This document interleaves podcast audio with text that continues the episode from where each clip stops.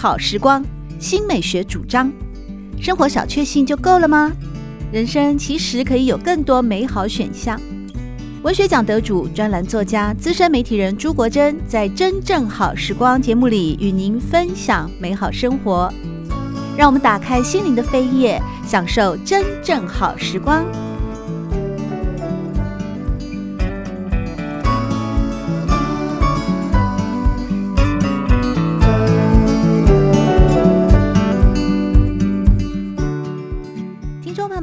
好。今天是二零二三年一月二十号，也就是农历的小年夜这一天啊，在这边还是跟大家先拜早年，祝福听众朋友们呢万事如意，皆大欢喜。也希望未来真正好时光在汉声广播电台的全国联播网以及 Podcast 的播出，能够让大家更加的喜爱以及支持。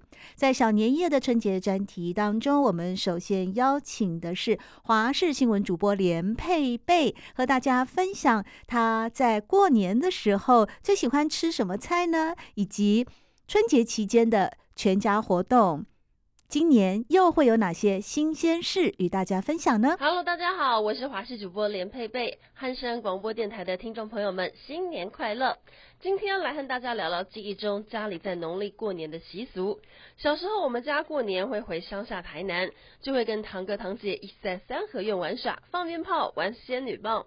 晚上就会围炉吃年夜饭，接着发红包之后，阿公就会当起庄家，大家玩扑克牌十点半。这样玩下来，阿公通常会输一轮，但发钱给孙子，他也非常开心。通常平日九点就必须上床睡觉的我们，除夕这一晚也一定会醒着到十二点之后，因为要守岁，而红包也一定会压在枕头底下做压岁钱。这一晚也会换上新衣新裤，而且都会是大红色的，讨来年好运。春节最喜欢吃的东西，我第一个想到的是萝卜糕，淋点酱油下去煎，煎到恰恰酥酥脆脆的，再加上蒜瓣，非常美味。再来喜欢的春节食物是花桂，以前小时候阿妈都会自己做，大蒸笼打开，浓浓的黑糖香气散发出来，都顾不得烫，赶紧伸手拿起来吃了。问我婚前婚后过年有什么不同？其实好像没什么不一样诶。就只是在不同家里过年而已。婚前的过年就不太需要我帮忙料理什么，顶多就是婆婆妈妈们煮好东西端到桌上来。现在嫁人之后，其实也因为家里有很多的婶婶和姑姑会料理，我也派不上用场，就是在客厅顾小孩陪小孩玩。然而说到了过年有什么新鲜事？还记得二零二零的大年初一，我们全家出国。但才刚抵达泰国曼谷，就传出中国武汉有病毒，宣布封城。事情闹得很大，我们也不知道后来会变得这么严重。当时在曼谷，在我们的司机看到我们是华人面孔，也问我们是来自哪里，可能很怕我们来自武汉吧。搭计程车的途中，我先生被水呛到狂咳，我从后照镜就看到司机一直在偷瞄我们，可能很怕我们带有病毒吧，很怕他把我们赶下车拒载。而那时在国外，华人面孔还真的不能乱咳嗽。今年是疫情后开放国门的第一年，我们也决定要重返泰国。疫情前最后一次出国就是曼谷，疫情后第一次出国也要回到曼谷。很喜欢曼谷，有好吃好玩的，还有酸酸辣辣的泰国菜，好多的夜市、市集、百货可以逛。逛累了还可以找人按摩，消费水准比台湾便宜些，计程车三十五块起跳，一跳跳两元。我们家蛮喜欢去的，很期待疫情后再次造访，会有什么惊喜等着我们呢？再跟大家分享。最后，佩佩要祝福汉声广播电台的听众朋友们，新的一年兔年事事顺心，兔来运转，兔飞猛进，兔年行大运，新年快乐哟！接下来，我们就和美食家焦桐一块来聊一聊春节期间的美食。而在今天节目最后，焦桐也会献上他的吉祥话哦。一年一度的团圆夜哦，大家相信呢都会把最丰盛的佳肴端上餐桌，尤其是祭祖啊，一定要非常的丰盛。在这个时候呢，大鱼大肉是难免的。那么说到吃肉啊，其实，在华人的传统文化当中，也有吃肉庆丰收啊，尤其是鸡一定会上桌的。在闽西这一带哦，白斩鸡是年节喜庆最常见的主菜。在当地最出名的是汀州白斩和田鸡。哎，这个闽西的客家人哦，他们认为鸡呢象征吉祥，特别是在宁化那一带的习俗，婚礼的时候要由鸡来带路，一只公鸡和一只母鸡会走在迎亲队伍的最前面哦。这真的是在呃传统习俗当中啊，也是令人耳目一新的一种习俗啊。这些呢都是由《味道福尔摩沙》里面焦桐老师为大家收集的资料。那谈谈这个白斩鸡哦，这个是年节喜庆最常见的主菜，特别在闽西，其实在我们台湾也是如此啊。是因为它方便啊。呃，你煮好了以后要拜拜，拜拜好了以后就是凉的，就可以直接都来吃，都甚至可以不必再加热这样啊。嗯嗯，客家人是，我觉得客家人可能做白斩鸡是做的最厉害的啊，很好吃啊，做的很好吃。我刚刚讲的，我我也讲到那个第一次去娇妻家里做客，哦，你知道那个。客家庄是很保守的，那个长孙女第一次带男朋友回家，兹事体大，席开三桌，所有的所有的亲戚全部到齐，啊，叔叔、伯伯、姑姑什么婶那个婶婶什么都全部都到了，嗯，嗯，吃我就。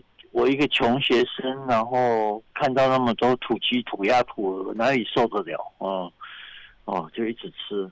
那白斩鸡大概被我吃掉半只了，然后我桌上的那个骨头，鸡骨头就堆得很高。我后来才知道，他们都客气的陪我坐在那边，他们早就吃饱了。后来终于忍不住，就说：“那你慢慢吃，我们去客厅坐着。”啊。我就说好好好，我没有时间理他们，我一直一直很用力在吃，埋头苦吃。对对对，只有娇妻那时候陪在旁边，只好陪我坐坐在那个地方。所有的人，三桌的人，剩下我一个人坐在那边继续吃。后来我才知道，就隔了很久以后，娇妻知道不会再伤害，不会太严重伤害我的自尊心的时候，才告诉我那一天的情况。那天他的妹妹把他拉到旁边说：“你男朋友天啊，怎么那么会吃啊？还好我们家种田的。”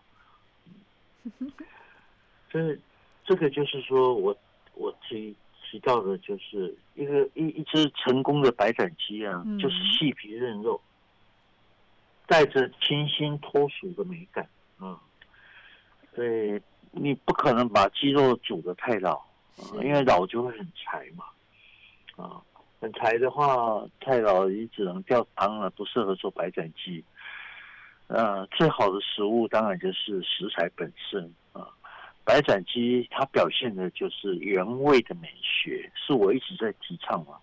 嗯，不是炸鸡，它是白斩鸡。你炸鸡吃多了以后，你舌头都麻痹了，你就缺乏审美的能力。而白斩鸡才是才能够让我们吃到鸡肉的原味。好的鸡，一只好的鸡，它才能够做出好的白斩鸡啊。那炸鸡通常是随便乱七八糟的鸡都可以了啊，都可以，反正炸一炸里面，你只吃得到调味料的味道，根本就吃不到鸡肉的鲜美。是，所以这个优秀的白斩鸡其实是要讲究品种的。那时候你连吃了半只鸡，应该是当时的那个不但是料理好。有它的程序上的坚持，它的品种一定也特别好，才会让白斩鸡变得如此迷人啊，又如此的好吃，让你欲罢不能。那个是，因为他们那个是他们客家庄自己养的土鸡嘛。是。你你你看，其实你刚开始吃，你第一口吃下去，你就知道这只鸡以前是上健身房的，它 是有经过重训的哦。那个叫 BMI 都是很低的哦，体脂肪也很低的，所以吃起来口感都非常的好哦。白斩鸡这道佳肴呢，对华人而言，无论是清明祭祖或是除夕夜的餐桌上哦，几乎都会摆上白斩鸡一盘哦。可以说是有华人处就会有白斩鸡，可见这个白斩鸡对于我们在特别是除夕夜的晚上的团圆饭啊，有非常重要的意义跟它的地位啊。过年期间正值隆冬哦，到了过年这一天啊，也是要慢慢的迎接春天了啊，算是季节的隆冬的尾声了。然而对华人而言，冬令进补的观念一直都有吗？有没有人过年的时候会摆上一盅羊肉炉呢？啊，应该羊肉应该是冬天就会有了啊，嗯、不见得是过年的时候当年夜饭吃啊。所以像像现在这个时候，就是很适合天气冷的时候，就很适合吃羊肉炉。我要吃姜母鸭这些东西都很适合。而羊肉，羊肉这个东西啊，在所有的肉类里面，它可能接受度是最高的。嗯，因为有的地方不吃猪，有的宗教不吃猪，有的宗教不吃牛，有的地方甚至于啊。呃吃吃马肉的民族比较少，吃兔肉的也不多啊。可是羊肉一般来讲都是大家其实共同都接受。对，伊斯兰教的人也可以吃哦。对啊，对啊。嗯。那北方是以吃涮羊肉为主哈。那我们台湾人是吃羊肉卤，是很不一样啊。涮羊肉跟羊肉炉的主要的差别在于，涮羊肉是把肉片往就是要切得很薄，要吃的时候才涮一下，啊，那羊肉炉呢是肉块，啊，因为有一点我们在吃羊肉的时候，羊肉炉的时候有一点像吃火锅一样，啊，那常常也有人加入中药材，啊，熬煮了好几个小时都有，啊，所以羊肉炉算是台湾特色了，啊，那吃羊肉炉最最有名的，呃，应该是在彰化。嗯彰化的羊肉炉大概都是阿字辈的，嗯，比如说阿本啊、阿芝啊啊等等之类的，阿童啊、阿娇啊这样。突然想到，刚才老师说，为什么羊肉炉它不见得要在过年的时候端上来？其实进入冬天就可以开始吃了。羊肉炉这道料理哦。它为什么跟鱿鱼螺肉蒜比起来，鱿鱼螺肉蒜还是一个罐头食品哎，但是鱿鱼螺肉蒜就会成为年节汤品，也成为节庆办桌的佳肴。那羊肉炉也是这么受欢迎啊，它为什么就无法好像说在团圆夜的时候取代佛跳墙啊，或取代鱿鱼螺肉蒜啊？在那个年节的气氛中，在除夕团圆的时候。成为一桌的主食呢？为什么它就掉漆了，就弱掉了呢？在这个荣耀的光环的部分，其实也可以啊。在在过年的时候，要是年夜饭要有一锅羊肉炉也可以。但是我觉得主要是搭配的问题。嗯，比如说我们年夜饭要自己在家里做的话，你想想，我们往往会有鸡啊、鸭啊、什么啊、呃、牛啊、猪啊，都会有这些大鱼大肉。那羊肉再加一个羊肉炉进来，我觉得就没有没有那种嗯那个差别性不大啊，都是肉都是大鱼大肉，要又只不过又多了一个羊肉，那我觉得可以可以用一些比较稍微不要大鱼大肉的火锅，应该作为汤品应该不错，嗯、比如说酸菜白肉火锅也不错呀。啊，呃，那个，呃，你刚刚讲的那个那个牛皮雷巴蒜，应该也不错啊。啊，类似像这种就不会重复性不会那么大，重叠性不会那么大，这样。哦，原来是一种调和的美感哦。如果全部都把那个家里最好最大颗的、最大块的哺乳类的四只脚的肉品给放上来的话，感觉好像就就比较单调了，就没有一种协调的美感了。在这个部分，哇，原来年夜饭说不仅仅说你把你们家里面最豪华的食材端上桌，端上桌的时候，其实也要注意一下它的平均分配哦。哪些山珍搭配哪些海味呢？取得一个调和的以及和谐的饮食的美学。那说到这样子，吃了那么多大鱼大肉，好像过年总是要喝几杯小酒吧？好像老师您最喜欢台湾啤酒。也不见得，但是台湾啤酒因为取得太容易了啊，嗯，而且要喝醉比较不容易啊，是，所以它往往是呃我们很喜欢的一个一个饮品哈。台湾啤酒是我觉得啊、呃，应该是呃，因为它的酒精度只有五度啊，所以很容易就是很容易被接受。它的酒的颜色又很清澈、剔透、玲珑啊，而且我们直接分辨的话，还可以感受到花香跟麦香啊。哇，嗯、确实啊！我，对呀、啊，对呀、啊，我一一个台湾扎波郎，一年不灌几。不灌几瓶台湾啤酒算什么男子汉？而且您说这个台湾所生产的饮用酒当中最优质的，您认为就是啤酒了。要喝台湾啤酒呢，还不能随便随便，就是说拿一个碗工啊什么。您说要喝台湾啤酒，要先把那个玻璃杯哦冷藏过结霜，再倒入啤酒，观察它的泡沫，因为它的。台湾啤酒的每一种啤酒的饮用温度不太一样啊，台啤台啤大概是摄氏大概五五六度左右是最好的啊。那喝台湾啤酒其实有一点讲究，首先要杯壁下流啊。为什么？就就是你不能这样直接就这样倒下去，但是现在泡沫很快就溢出来，满溢出来嘛啊，那就不好了。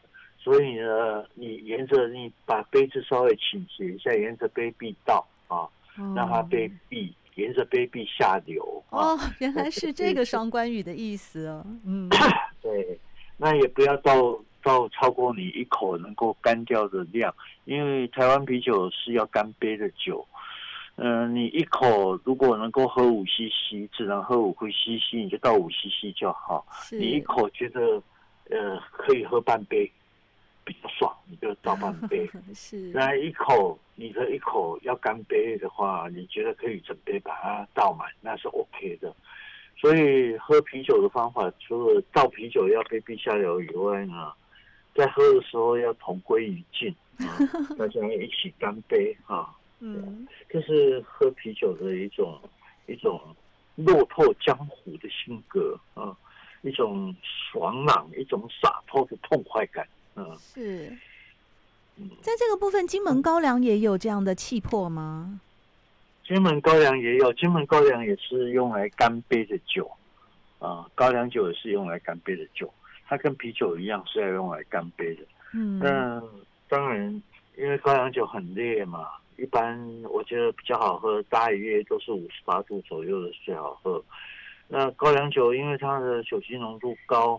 所以我们不可能一口像啤酒那样喝嘛啊，嗯，很多人就习惯用一口杯啊，嗯，它是要干杯，你不可能像喝葡萄酒那样来喝，你喝高粱不会采取用喝喝葡萄酒的的办法，嗯，因为太大了，嗯，喝高粱是一口喝下去，含在口中，然后感受到它的香气，然后吞下去，这样一口吞下去。那在感受到它的它的余韵，它的它的回味这样啊。那一一般人用一口杯，我觉得我倒会比较建议，像我的我在家里喝高粱，我我买的是一种郁金香的酒杯，郁金香的酒杯，高粱倒下去以后，当然也不要倒多了哈。那倒下去以后呢，你比较能够闻到高粱的香味。嗯，如果只是但求一醉，我觉得喝酒是很没意思的。嗯，不不懂酒的人才会喝醉酒。嗯，那个高粱不是这样喝，高粱是要你要先品它的味道，像葡萄酒一样，要先品它的味道，这样啊。嗯，而且郁金香杯因为它比较大嘛，所以你还可以摇一下杯子，摇一下杯子用意就是让它的气味。更能够散发出来，然后让它的香气能够集中在那个杯口那个地方，你可以清楚的闻到它的香气啊，是有有的是表现花香，有的是表现果香，都有的。那那其实蛮美的。嗯，春节期间全家团圆，特别是在除夕夜，有些家庭是三代同堂，有些家庭呢更是五代同堂都有哦，非常的喜乐圆满。大人也许可以喝几杯酒哦，搭配年节的餐饮，但是小孩就不适合喝酒啦。如果这个时候呢，要建议什么饮料呢？如果来喝杯茶呢？喝杯茶也很好，但我小孩子我也会鼓励喝酒了啊。那果汁饮料那些，我们就要学西罗一样，把它推到旁边去，不要喝。在喝茶的部分哦，我想应该是男女老少咸宜吧。喝茶在饭后解腻啊，特别是冻顶乌龙茶，因为它是台湾茶叶当中名气最大的哦。焦国老师也形容说，冻顶乌龙的风味韵律，固执出许多台湾人的品茗美学。好像冻顶乌龙是最具有代表性的。嗯嗯，嗯，对对。呃，这是一首我好像是今年哦，今年我还特别歌写了一首诗歌颂冻顶乌龙茶啊。嗯。那冻顶乌龙茶，呃，它算是它它是从武夷山那边。也移植过来的啊，武夷山的武夷茶移植过来的，然后到台湾来以后，变成台湾的风土条件产生了跟完跟跟原乡不一样的一个东西啊。那可能是受到受到山南啊云雾的滋润啊。我们知道冻顶乌龙茶，我们就是讲的是一种所谓的山头气啊。所以，因为它的生长环境，让我们增添了我们很多的想象跟我们的情感啊。呃，它它的喉韵是很圆滑的，很醇厚的，而且而且韵味很悠长啊。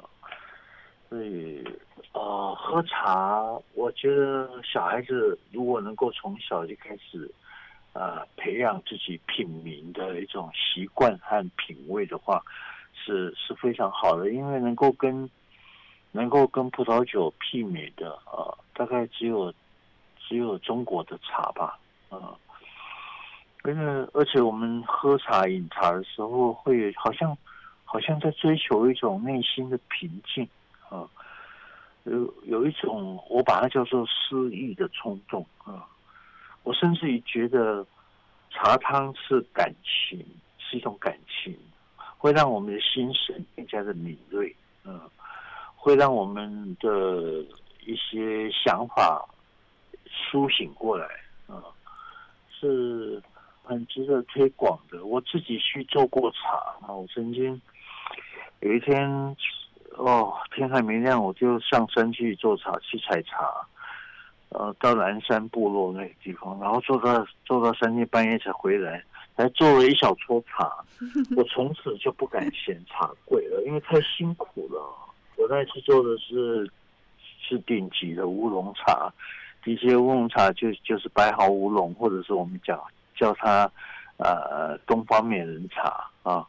那是因为它是为了吸引小绿叶蝉过来吻它，所以它就完全不敢。全程不敢放农药啊，所以它是最顶级的乌龙茶啊，真是太美好的一次体验了。我们呢吃了大鱼大肉，喝了好酒，品了好茶，最后好像在过年的时候总是要来那么一点哦，伴手礼啦，或者是喜庆的甜点啦。很多人在过年的时候可能都会特别要买上一个凤梨酥，一方面是。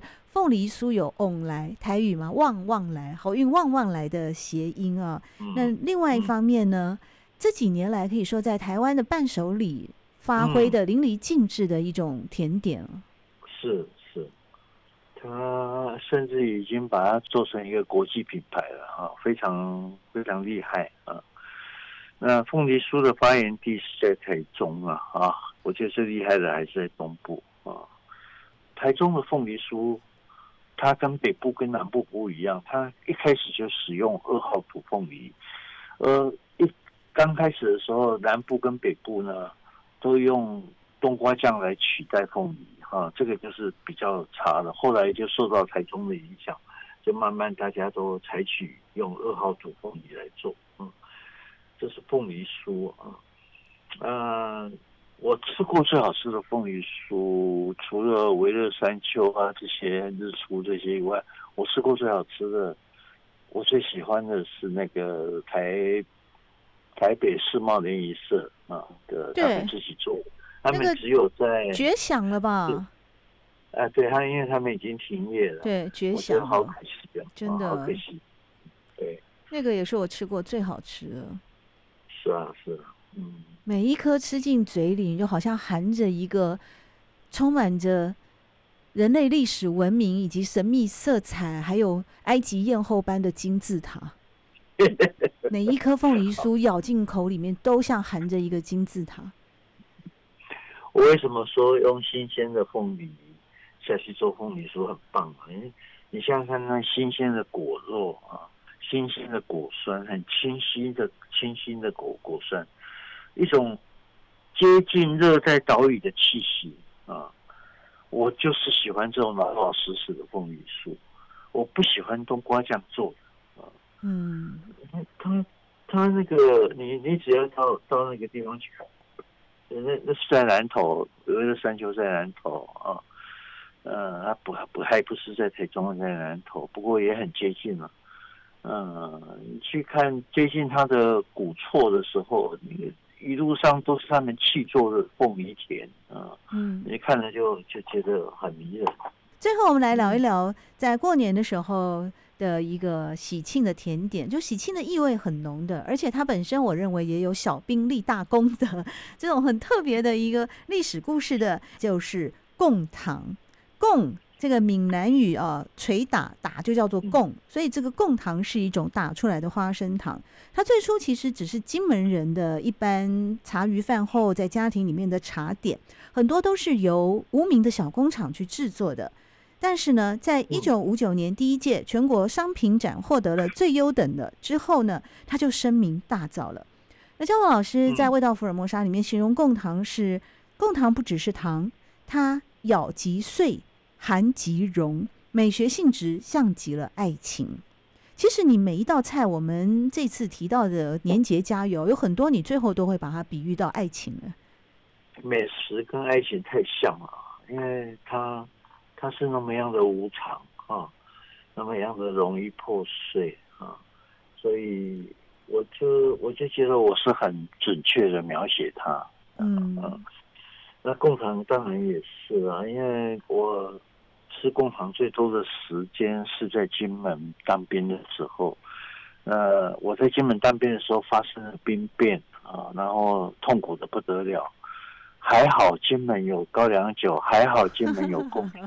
啊，你知道甜食会会瞬间让人觉得愉悦嘛？哈，嗯，那。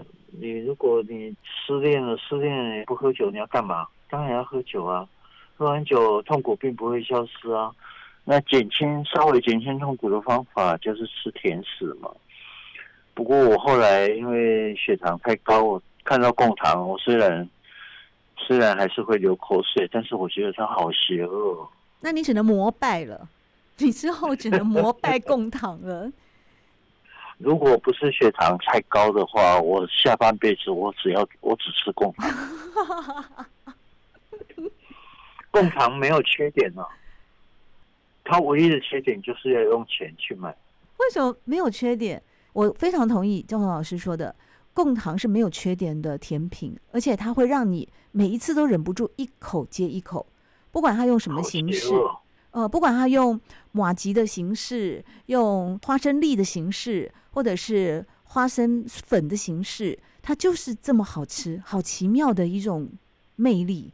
它确实没有缺点。我们反过来说，如果有些甜点它有缺点，是什么样的缺点呢？不好吃的缺点太多了。有的是甜的腻人啊，对对对，甜也是很有层次的。对，你要甜的像贡糖那样啊啊，非常准确啊，含蓄啊，有一点含蓄，然后又也不张扬啊，呃，就含蓄，然后又会吸引你啊，吸引你一步一步的接近他。对，对。贡糖真的是人间美味，啊，真的太邪恶了，我也不敢多吃哦，因为为了健康的关系哦。大概我们一年在春节期间哦，在一个全家团圆、甜甜蜜蜜的时刻，也许这个时候来吃几颗贡糖哦。这个“贡”字哦，我们常常用来作为什么进贡啊、哦献贡啊，它有一种高尚的意涵在。或许在年节期间哦，慰劳自己几颗哦，是说得过去的哦，也是有良心的 做法哦。这个时候就先把邪恶摆在一边吧。好，节目最后呢，我想因为是年节的专题，我们想请焦总老师呢也来跟汉声广播电台真正好时光的听众朋友们来说一些春节的吉祥话吧。祝福大家春节快乐，每一天呢都能够很如意，每一天都能够啊、呃、平安健康。非常感谢张彤老师在今天和大家一起分享的春节美食的专题，同时也分享了自己的年夜饭，也祝福听众朋友们都能够阖家安康、大吉大利。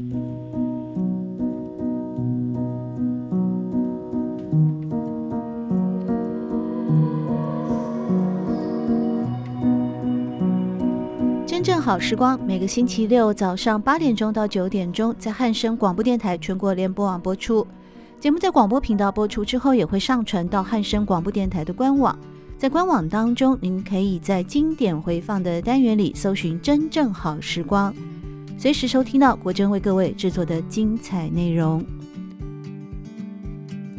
喜欢朱国珍制作主持的《真正好时光》，欢迎您订阅、分享或留言。随时保持互动，一起共享美好生活。